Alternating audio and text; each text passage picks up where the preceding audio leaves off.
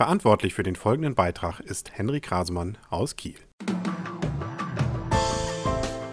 Herzlich willkommen zum Kielpot Nummer 1351. Für den einen oder anderen selbst Kieler vielleicht überraschend, die Kieler Woche besteht nicht nur aus Fressen und Feiern. Mit einer Vertreterin von Kiel Marketing habe ich mich mal darüber unterhalten, was sonst so geht in Kiel, von oben, von unten und auf dem Wasser. Bei mir ist jetzt Franziska Schmitz von Kiel Marketing und ihr seid ja auch durchaus involviert in der Kieler Woche. Zum Beispiel seid ihr auch dafür verantwortlich, dass wir während der gesamten Kieler Woche den ganzen Tag, wenn wir wollen, auf dem Rathausturm dürfen, oder?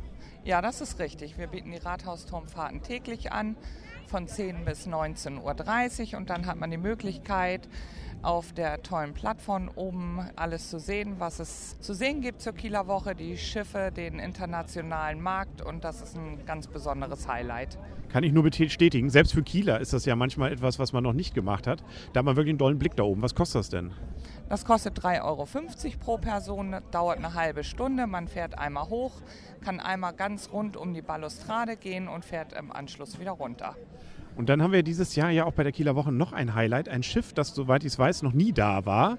Und äh, wo man jetzt vielleicht als erster flüchtiger Besucher denkt, Göteborg, da fährt doch die Stena hin. Nee, die Göteborg ist ein Schiff, oder? Ja, das ist der größte historische Großsegler der Welt.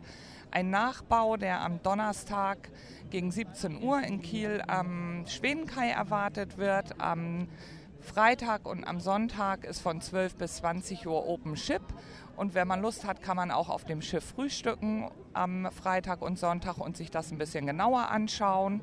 Die Windjammerparade konnte man auch kaufen, man konnte mitsegeln auf dem Schiff, das ist jetzt aber leider schon ausgebucht. Hast du das auch schon selber gesehen, das Schiff? Ich habe das schon mal gesehen auf der Sail im Bremerhaven und es ist wirklich ein absoluter Hingucker. Da freue ich mich besonders drauf. Apropos Regatta-Begleitfahrten, gibt es da noch was oder muss man jetzt sagen, jetzt schon für 2014 reservieren oder könnte man dieses Jahr auch noch mal Nein, man kann auf jeden Fall spontan noch täglich Plätze kriegen für kurze Turns von drei Stunden oder auch für den ganzen Tag. Selbst für die Windjammerparade sind noch Tickets zu bekommen. Was kostet sowas dann? Das fängt so bei 35 Euro an für so einen Kurzturn und zur Windjammerparade liegt das so zwischen 60 und 80 Euro. Allerdings haben wir da im Moment auch nur noch Motorschiffe im Angebot. Die Segler sind bei uns alle ausgebucht. Wobei es, glaube ich, auch noch einen Unterschied gibt. Ne? Es gibt, glaube ich, die Regatta-Begleitfahrten und es gibt noch was anderes. Also bei dem einen ist man wirklich mittendrin, stand nur dabei beim Regattafeld und beim anderen kann man sehen, da fahren irgendwelche Schiffe.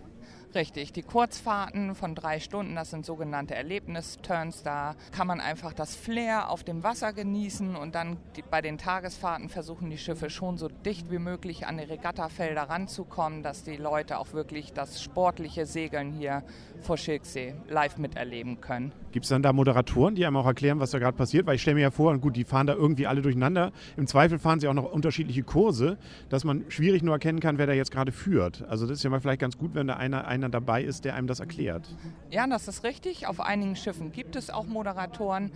Die MS Hamburg hat ja sonst immer die offiziellen Kieler Wochefahrten gemacht. Die finden jetzt leider nur am zweiten Wochenende statt, am Samstag und am Sonntag, wo auch wirklich ein Segelsportjournalist mit an Bord ist, der das alles genau erklärt.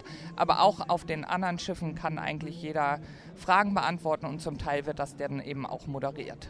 Und apropos Schiffe, wir haben ja auch noch die großen Schiffe, die Tagesfähren, die ja hier immer ein- und ausfahren. Und die kann man ja, wenn ich das richtig verstanden habe, auch mit eurer Hilfe mal besichtigen.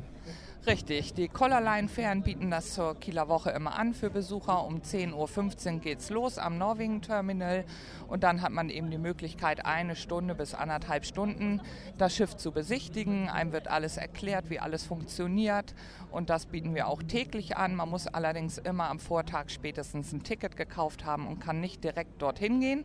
Das kostet 3 Euro pro Person und Tickets gibt es in der Touristinformation und auch noch für alle Termine.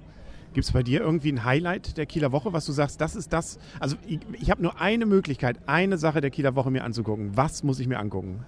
Also dieses Jahr wäre es auf jeden Fall die Göteborg, da freue ich mich halt besonders drauf. Und auch den Poetry Slam auf der Jungbühne habe ich bisher noch nie gesehen und das ist das, was ich auch auf jeden Fall versuchen werde, dieses Jahr anzugucken. Den gibt es nämlich am Dienstag um 20 Uhr, soweit ich es in Erinnerung habe. Kann ich auch nur bestätigen. Ist immer wieder cool da. Das war's mit dem Kielpot für heute. Eine neue Folge gibt es dann morgen. Und wer die Programmtipps für diesen Montag, den 24.06.2013 zur Kieler Woche haben möchte, der geht mal auf kielpot.de. Da gibt es sie in Videoform. Und tschüss.